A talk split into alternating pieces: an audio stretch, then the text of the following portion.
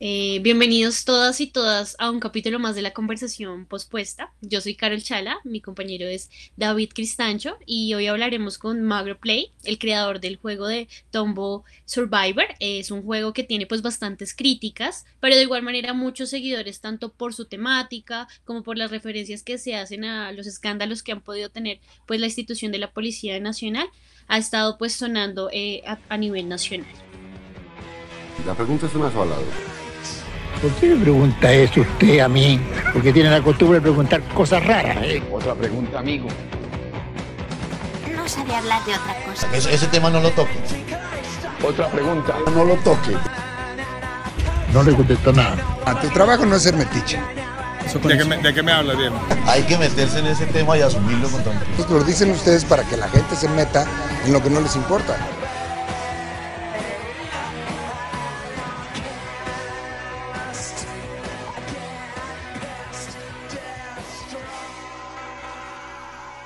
Bueno, antes de empezar, yo creo que vale la pena recordar algunas cosas, pues, para tener claro el contexto en el que estamos y el contexto en el que se da el juego, ¿no?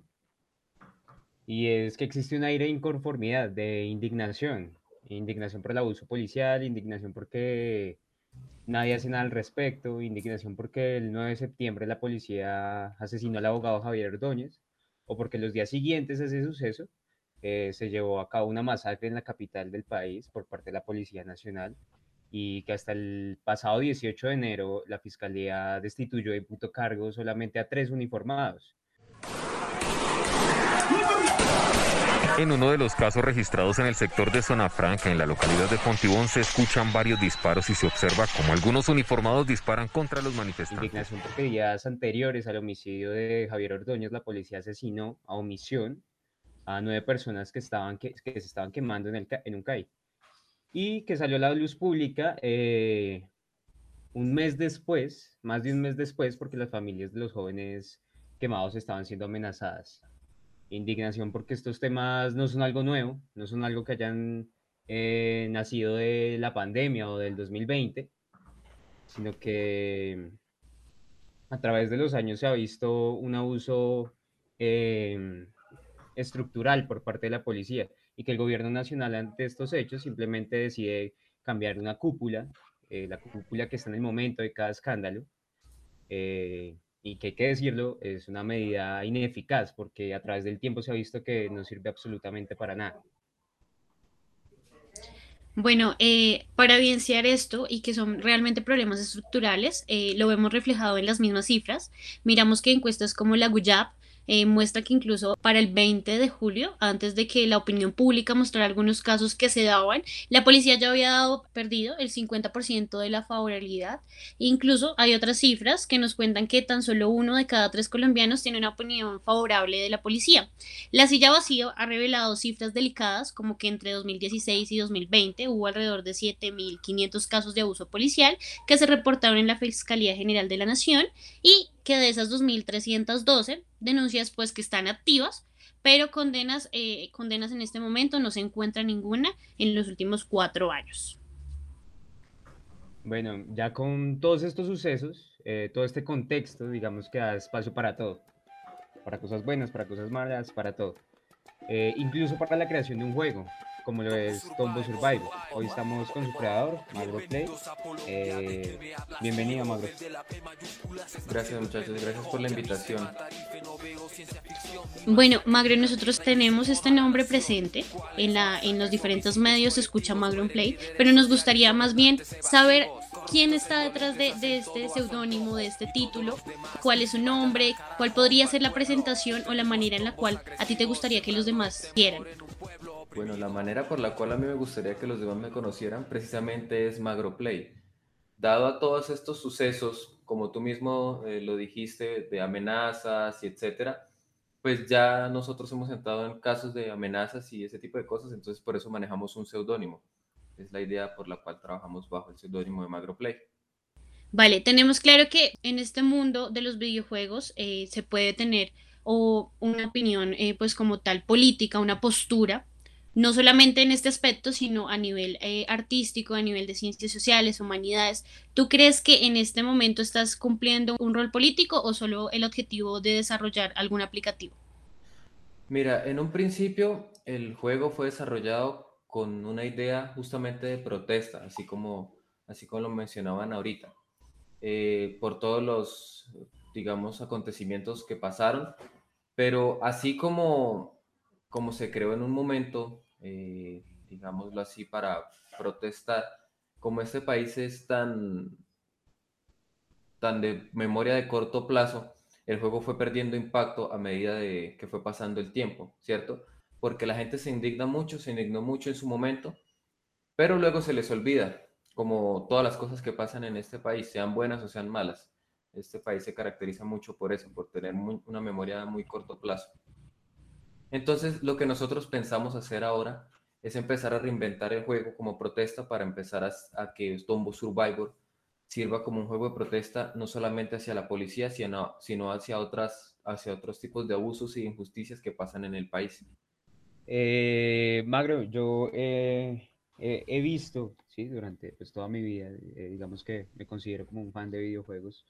Hay mucha gente que considera la creación de videojuegos, sí, incluso la creación de, estos, de los guiones, de las historias, eh, como un arte. ¿Tú cómo lo ves? ¿Crees que es un arte? Sí, la respuesta corta es sí, creo que es un arte. La respuesta larga sería irnos a explicar por qué considero que es un arte. Y simplemente ponte a pensar, eh, si, tú, si tú quitas un juego, o sea, tú muestras, ahí, por ejemplo, después me enredo si empiezo a divagar mucho. Hay un marco de desarrollo de videojuegos que se llama el MDA, donde tú desarrollas las, diseñas las mecánicas, las dinámicas y las estéticas. El último punto de ese marco de desarrollo habla justamente del, del, sentimiento o la sensación que tú quieres causar en el jugador a la hora de que vaya a jugar el juego. Entonces, solamente con ese punto ya tú le estás pegando a que los videojuegos son un arte, porque tú al crear algo, quieres que la persona que lo vea, que lo escuche o que interactúe con él, porque esa es la ventaja de los videojuegos que tienen como muchos puntos de abordaje, tenga una sensación diferente dependiendo de cómo la aborde. ¿Sí? ¿Y cuál crees tú que es, digamos, un juego así re áspero? El más áspero hay muchos, Hay muchos, hay muchos. Depende mucho del, de la época en la que lo haya jugado, depende mucho de muchos factores. O sea, hay juegos de juegos, o sea, en general. Por decir el nombre. Bueno, yo soy muy fanático de la franquicia de Halo. Me gusta mucho. Eh, también de, de, la franquicia de Grand Theft Auto, todo lo que hace Rockstar también me parece interesante. Pero hay juegos, por ejemplo, no sé, algo que tuvo mucha fama hace poco, juegos como Fall Guys o como Among Us, que fueron juegos también muy virales y que todavía son muy virales, que pues tratan un, un contenido de pronto un poco más, más vacío, pero también son muy divertidos. Entonces es, es, es como un, paradigma entre dependiendo de cómo se sienta la persona. Es como cuando tú escuchas música, dependiendo de cómo te sientas ese día vas a escuchar un género u otro. Lo mismo son los videojuegos. Magro, ¿y aquí tendríamos alguna referencia en específico para, para la creación de este juego? ¿Alguna, algún, ¿Alguna opción en el juego? ¿Algún tema gráfico? ¿O todos sentimos que es completamente de, de la creación eh, no sé, eh, inspirada simplemente a partir de la lluvia de ideas, pero ninguna referencia en específica. Nosotros no tuvimos como referencia en específica, hicimos fue como una lluvia de ideas, así como tú decías. Lo que sí tuvimos en referencia eh, fue el caso de esta persona a la que le pusieron, porque es que el juego salió como un prototipo en el 2019, a mediados del 2019. Y la idea base del juego era hacer una crítica precisamente a la policía pero con respecto a la multa que le pusieron a una persona por comerse una empanada en la calle. Por eso es que los, los personajes del videojuego te tiran empanadas. Esa fue como la, la primera crítica que hicimos. El juego era muy corto, muy básico, lo dejamos ahí y cuando empezó a pasar toda esta cuestión de Ordóñez y de todas las personas que sufrieron ataques por la, por la policía durante las manifestaciones y eso, pues nosotros nos sentimos muy indignados al respecto y decidimos mostrar el juego a las personas, eh, trabajarle un poquito más y al ver como toda la acogida que tuvo, decidimos lanzarlo para, para Android. Y ahí fue cuando pues pasó lo del boom, etcétera, y creció un montón. Sí, claro. Y es que yo creo que eso es importante tenerlo en cuenta, ¿no? Hay mucha gente que cree que esta indignación, digamos que incluso la misma inspiración del juego eh, nace a partir de, de, la muerte de Javier Ordóñez y todo lo que pasó en este septiembre sangriento en Colombia, ¿no? Más específico en Bogotá.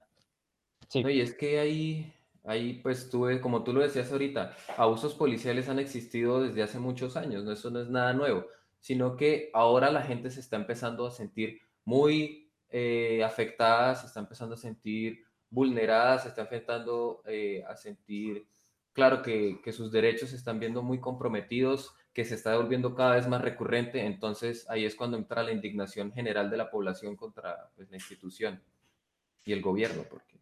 Bueno, eh, sucesos como lo de la empanada, cuando se volvieron ilegales, ¿sí? Entre comillas. Eh, son algunos guiños que se ven en el juego, son algunos chistes, ¿sí?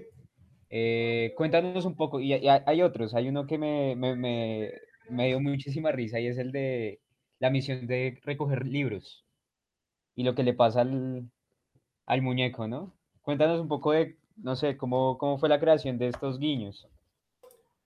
Claro, muchos de los guiños eh, que nosotros hacemos, eh, los hacemos usando estereotipos, eh, ya sea de zonas de Colombia, ya sea de acontecimientos que hayan pasado en, pues, en la historia, videos que se han vuelto virales que tengan que ver con el tema, etcétera.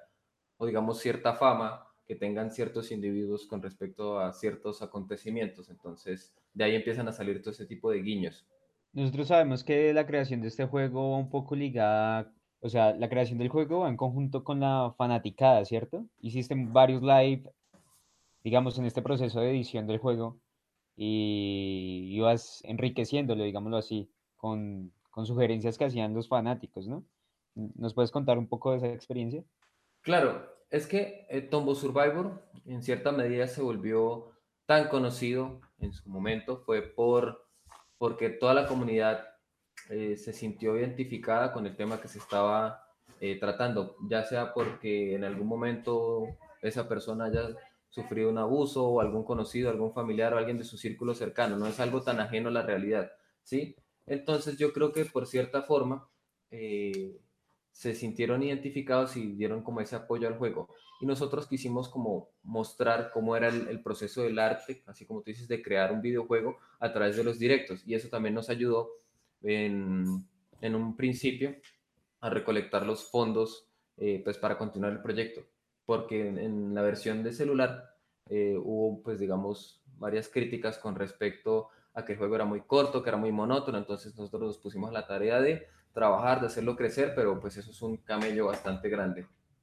Vale, Magro, sí. Teniendo en cuenta todo lo que me comentas eh, y lo, que nos cuentas de que fue también una creación en conjunto, ¿cómo, cómo llegar al punto en el que podemos empezar a hablar de diferenciar eh, lo, que fue, lo que es la protesta social con la parodia, porque sabemos que, pues bueno, es un videojuego donde se busca entretener, pues eh, se busca llamar la atención de, de, los diferentes usuarios y un target en específico, pero también cómo dejar en claro que definitivamente fueron muertes reales, que, que hubo abusos policiales, que son cifras, que están destacados, ¿cómo podríamos llegar a diferenciar eh, la protesta de, de este tema de simplemente ser solo un juego?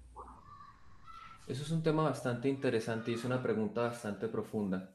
Eh, nosotros hemos tratado siempre de no cruzar en la línea de la parodia, por ejemplo. Voy a poner un, ejemplo de un comentario que hizo un seguidor hace algunos meses. Dijo, ¿por qué no ponen que salga un man del SMAT con una pistola y le dispare a Dylan Cruz y salga así? ¿Sí me entiendes? Ese tipo de cosas ya se pasan la línea de lo que nosotros queremos con el juego. Entonces nosotros queremos mostrar el abuso policial eh, sí haciendo, digamos, de cierta manera una burla, una crítica jocosa hacia el comportamiento del personaje dentro del juego, pero sin cruzar la línea, eh, pues esa fina línea entre lo, correcto y lo incorrecto, por decirlo de cierta manera, ¿sí? Entonces hay ciertas cosas y ciertos eh, sucesos que nosotros no queremos remarcar tanto en el juego como siendo haciendo burla de ellos precisamente por el respeto a esas muertes reales que tú dices o a esas personas que se vieron afectadas realmente por, por esos acontecimientos. Vale, vale, Magro, queda súper claro que ya es un tema más, eh, incluso desde, desde el tema del entretenimiento y de que sea un videojuego que no busca revictimizar y que no busca violentar de ninguna manera, pues ni a, ni a ninguno de los involucrados ni a sus familiares y pues me parece muy, muy bien pues este enfoque que les están brindando. Por otro lado, también me gustaría preguntarte, bueno, tú eres diseñador o bueno, te, te destacas en esta creación de aplicaciones, ¿por qué un videojuego? Eh, pensaron en algún momento otra informativa, otro aplicativo, algo adicional o siempre fue un videojuego? Mira, lo que pasa es que yo soy desarrollador de videojuegos hace como seis años, no, la verdad no me acuerdo bien la, la cifra exacta, pero cada quien, digamos, aporta su granito de arena o trata de dar su punto de vista desde, desde lo que sabe, ¿no? Y lo que yo sé y lo que las personas que trabajan conmigo saben es de desarrollo de videojuegos. Entonces, nosotros quisimos dar desde ese punto de vista eh, como la crítica desde un videojuego. Simplemente fue por eso. Si fuéramos pintores, hubiéramos hecho una pintura, si fuéramos cantantes, hubiéramos hecho una canción, que de hecho por ahí hay varios raps ya al respecto. Uy, eso es algo que también es interesante del juego, ¿no? Eh, el rap, la música con la que viene. ¿Nos puedes contar, comentar un poco así rápido cómo fue ese proceso? Bueno, hay dos partes. La primera fue la canción que salió para la versión de celular. Eso fue un rap que nosotros mismos escribimos, haciendo una crítica bastante fuerte al gobierno y a todas las cosas que estaban pasando en ese momento. Eh, y la segunda es sobre la canción de Policía Rap, que se volvió muy famosa, la de Policía, Policía, de noche y de día. Bueno, a nosotros siempre nos dijeron, ¿por qué no ponen esa canción en el juego? Y fue muy curioso porque yo, a mí en algún momento me habían dicho que el creador de esa canción estaba muerto. Lo que nosotros hicimos fue eh, buscarlo, eh, moviendo redes sociales lo buscamos y le propusimos crear una canción nueva para el juego, que de hecho salió también hace poco, y también de, de cierta manera ayudarlo a él a, pues, a darse a conocer, porque tampoco, pues todo el mundo conoce la canción, pero nadie conoce el autor, entonces también darle un poco de visibilidad a la persona que está detrás de eso. Claro. No está de más decir que las canciones de Tombo Survivor están en Spotify, ¿no? Sí, están en Spotify. Nos tomamos, digamos, la tarea de ponerlas para que pues, el que le guste la pueda escuchar también. No, real, pero eso.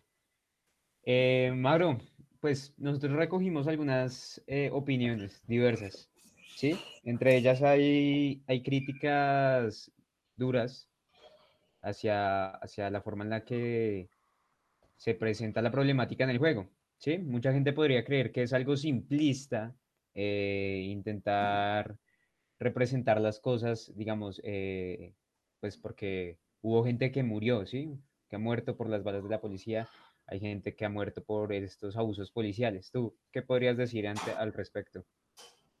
Bueno, que no es el primero ni va a ser el último juego que muestre muertes, ¿no? De hecho, en Tombo Survivor nos concentramos mucho en mostrar, digamos, el abuso de una manera muy jocosa, de no mostrar una violencia tan explícita, con sangre, con, eh, por ejemplo, personas quemadas, que se le vea el hueco de la bala, del el moretón del, bolillazo, etc. Pero hay muchos otros juegos que sí lo hacen, ¿sí? Y son mucho más famosos y mucho menos criticados eh, por, ese, por ese sentido. Lo que pasa es que como le pega, el juego le pega a algo directamente que nos toca a todos porque es algo muy, muy colombiano, es algo muy de nosotros. Eh, pues yo entiendo que el juego cause cierta sensibilidad en las personas, pero justamente esa es la intención del juego, que todos esos tipos de abusos y todo ese tipo de cosas no pasen desapercibidas. Y es que el juego no trata algo que nosotros nos inventamos, el juego muestra una realidad y eso es lo interesante. Bueno, Magro, es muy importante esto que me comentas acerca de una realidad en este momento nosotros eh, estamos en cuarentena. Normalmente los abusos policiales se destacan a plena luz del día, eh, con movilización completamente continua, normal. ¿Crees que en este momento es favorable o tienen alguna idea de añadir algo con respecto a la cuarentena y toda esta realidad que hemos estado viviendo en los últimos días? Nosotros trabajamos constantemente eh, digamos que queremos que Tombo Survivor se convierta en un juego icónico que refleje las injusticias que pasan en el país. Eh, primero en Colombia y luego pues en, ciertas partes de Latinoamérica donde también hay muchas injusticias, ¿cierto? Ahora queremos hacer una crítica social sobre el aumento del salario mínimo. Vamos a meter un minijuego en el, en Tombo Survivor. Y esto pues lo estamos diciendo acá como primicia, porque no lo hemos compartido en ningún medio, donde la mecánica del juego va a ser que un obrero, un obrero de clase media-baja, va a luchar en un, en un espacio muy pequeño para recoger billetes, billetes de 2.000 o de 5.000 que desaparecen muy rápido. Y alrededor de él van a haber un montón de políticos riéndose de él, burlándose. Y eso va a ser una crítica hacia todos los congresistas que ganan 34.3, no me acuerdo bien la cifra exacta, millones de pesos por ir a trabajar dos días a la semana y el obrero que sí se parte el lomo eh, le aumentan 30 mil pesos mensuales. Entonces es, es otro tipo de crítica que queremos tratar en el juego. Muy buena, muy buena. Excelente, y más eh, con todo lo que hemos visto también de las referencias, eh, no sé si lo has visto también acerca de las vacunas, ahorita que estamos hablando mucho del tema de, las, de, de la vacunación, eh, hay muchos memes y muchas parodias en las cuales se habla de que ahora el policía o va a vacunar a la persona con su, con su vehículo y con diferentes, con diferentes situaciones en las cuales puede sacar sí o sí provecho de la situación. Entonces me alegra que de cada una de estas cosas que son realmente serias, podamos generar una crítica pues directa a todo, a todo esto. Entonces, pues ya eh, no sé qué, qué expectativas tendríamos más con el juego. Bueno, la idea a nosotros, a nosotros nos falta por desarrollar un modo historia, pues seguir metiéndole contenido al juego, desarrollar el modo multijugador. Y estamos un poco quedados porque al nosotros no ser una empresa conformada o ser patrocinados por ninguna entidad, pues dependemos mucho de, del apoyo de la comunidad. De hecho, esa es la única razón por la que el juego es, se volvió pago en Steam. Esa y, y, y porque nos quitaron el juego del Play Store.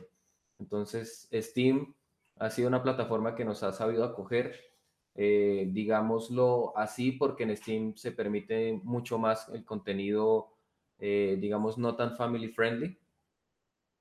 Entonces estamos en esa plataforma por el momento. En algún momento quisiéramos regresar de nuevo al Play Store, pero depende mucho de, de muchos factores en realidad. Lo que nosotros no queremos es trabajarle mucho a la versión de Android y que pase lo que pasó con la primera versión, que dure una semana y la borren, porque pues digamos de cierta medida no vale la pena esforzarse tanto en un proyecto para que solamente lo puedan usar una semana y ya luego lo quiten, que fue como lo que pasó la vez pasada.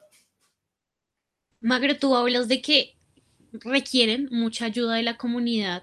En este momento, eh, el juego como tal, el aplicativo, ¿tiene alguna, alguna vaca o una, alguna plataforma en la cual los usuarios puedan donar o cómo sería la manera en la cual eh, se puede contribuir al desarrollo de este?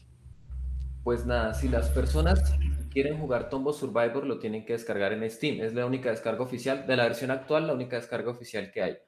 Entonces, esa, esa um, plataforma es para PC, solamente está para PC. Te puedes descargar el juego en el computador y vale 9.900 pesos, que es como el valor que nosotros le pusimos, el valor de hecho más bajo que permite Steam para que tú compres el juego y nada, lo descargues y lo juegues. Y de ahí para adelante todas las actualizaciones que se vengan, pues no vas a tener que pagar nada.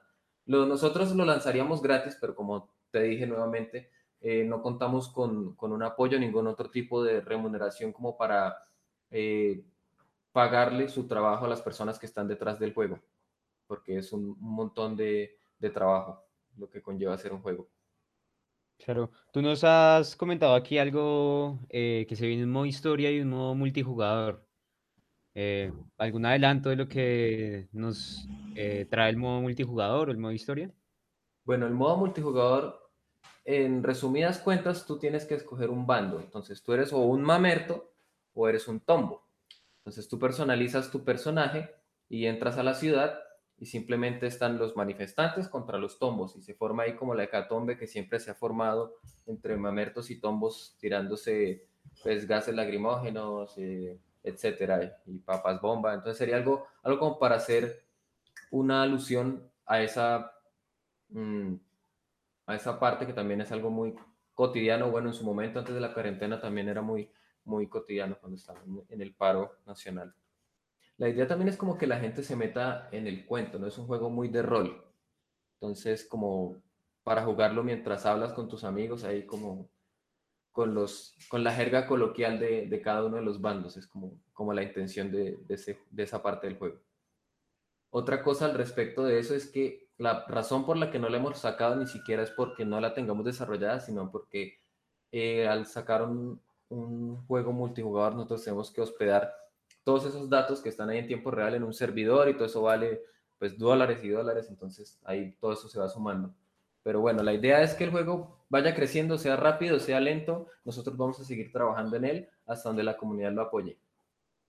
Ok, y el modo historia nos puedes dar un adelanto, profundizarnos un poco como de qué va la, la vuelta ahí. Claro, el modo historia va más o menos así. Existe un cerdo malvado, ¿sí? Un cerdo malvado de traje que ha sido el encargado, es el, protagonista del juego, todavía no le tenemos el nombre, eh, es, ha sido el, el, encargado de convertir a los tombos usando como su, su, poder en cerdos también. Entonces por eso es que el, el, tombo empieza normal, como un bachiller, como un policía normal, y cada vez se, se va volviendo más cerdo. Entonces esa es la idea, de, de reflejar cómo algunos incluso son forzados a volverse muy corruptos por la misma corrupción que tiene la entidad.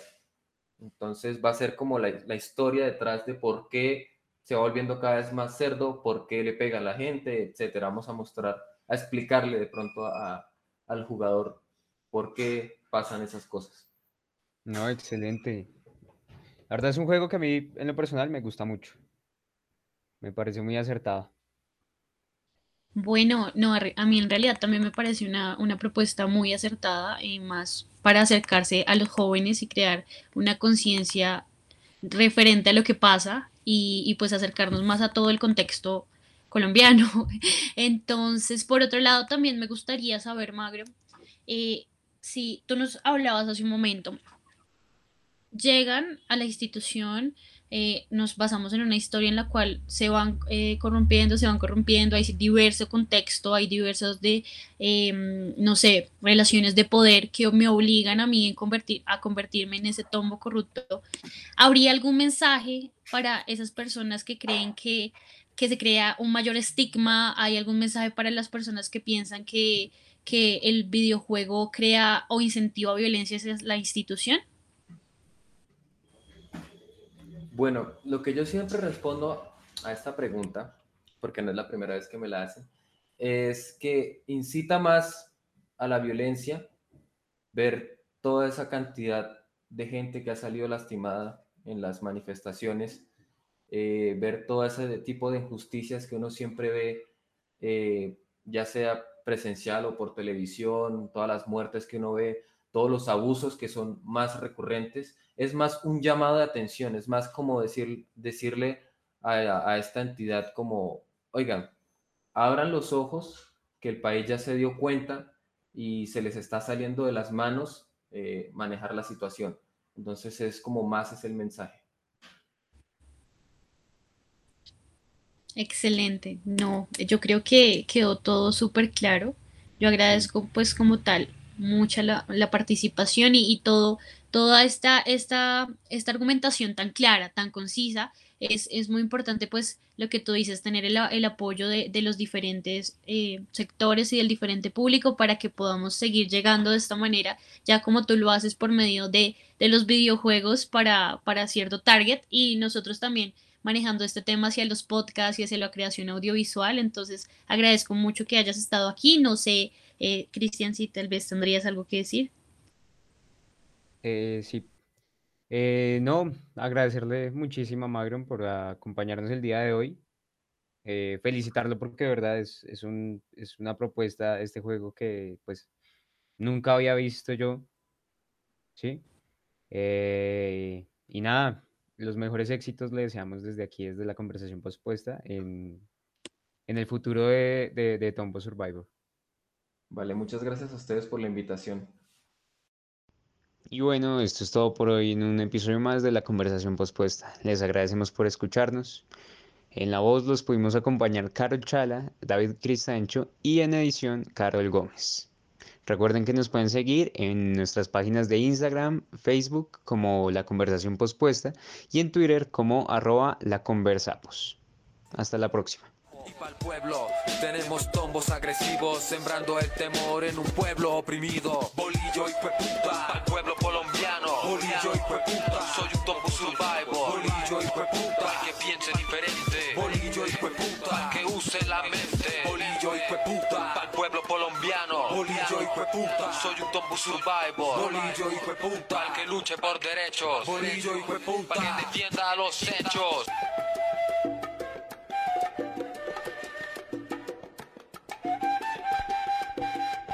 Tombo Survivor.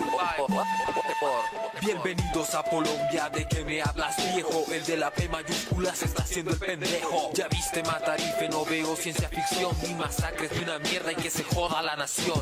¿Cuáles masacres, homicidios colectivos? Mueren líderes sociales, gobernantes evasivos. Corruptos e indolentes hacen todo a su antojo. Y todos los demás que se vayan al carajo. Y pa'l pueblo tenemos tombos agresivos, sembrando el temor en un pueblo oprimido.